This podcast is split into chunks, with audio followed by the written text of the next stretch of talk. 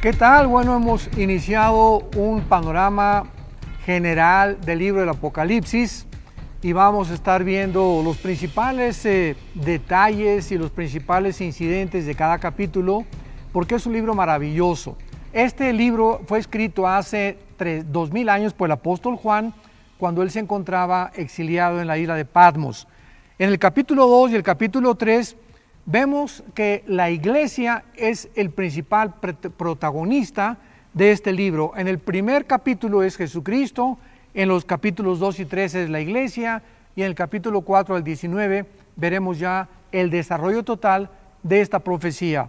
En estos dos capítulos, el 2 y 3 del Apocalipsis, encontramos un mensaje a siete iglesias que se encontraban hace dos mil años en el área geográfica de la Asia Menor lo que es actualmente Turquía y el norte de Turquía. Y estas iglesias pues son la representación de todas las iglesias en estos dos mil años que hemos tenido y que se le conoce como la época de los gentiles y también la época de la gracia. En estos tiempos es importante este mensaje porque Jesucristo a cinco de las siete iglesias les llama al arrepentimiento.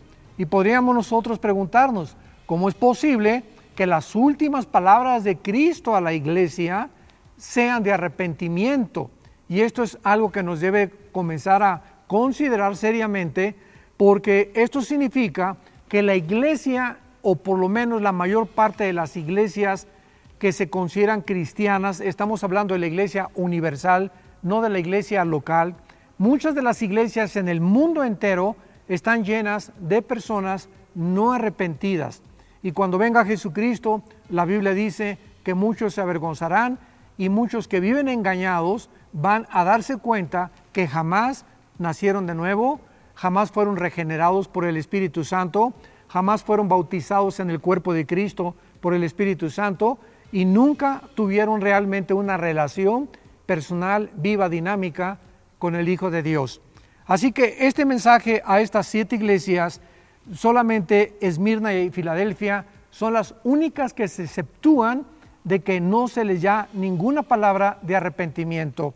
Y vemos nosotros que en todo este mensaje de las siete iglesias siempre se menciona a Jesucristo diciendo, los vencedores tendrán herencia, los vencedores gobernarán conmigo, los vencedores tendrán una piedrecita blanca. Y la pregunta que podemos considerar actualmente es, ¿Quiénes son estos vencedores? Porque, por ejemplo, en el capítulo 3, versículo 10, muchos han sostenido que se usa para enseñar que se pierde la salvación. Porque dice, por cuanto has guardado la palabra de mi paciencia, yo también te guardaré la hora de la prueba que ha de venir sobre el mundo entero para probar a los que moran la tierra. Esto de ninguna manera prueba que se pierde la salvación, simplemente está diciendo que la iglesia no atravesará la tribulación. Y cuando dice en el versículo 5 del capítulo 3 que el que venciere, Dios no borrará su nombre del libro de la vida, tampoco significa eso. Veamos claramente, ahora sí que con lupa, lo que dice Jesucristo. Al que venciere, no borraré su nombre del libro de la vida. Y la pregunta es, ¿quiénes son los vencedores? Que la misma Biblia nos da la respuesta en la primera carta de Juan, capítulo 5, versículo 4 y 5, porque todo lo que es nacido de Dios vence al mundo. Y esta es la victoria que ha vencido al mundo, nuestra fe. ¿Quién es el que vence al mundo? Sino el que cree que Jesús es el Hijo de Dios.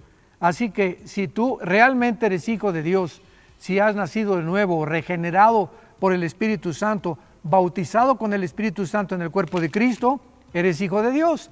Y si somos hijos de Dios, nuestro nombre no va a ser borrado. Así que en lugar de que dijera lo contrario, dice exactamente lo que Jesucristo quiso decir. No podemos perder la salvación.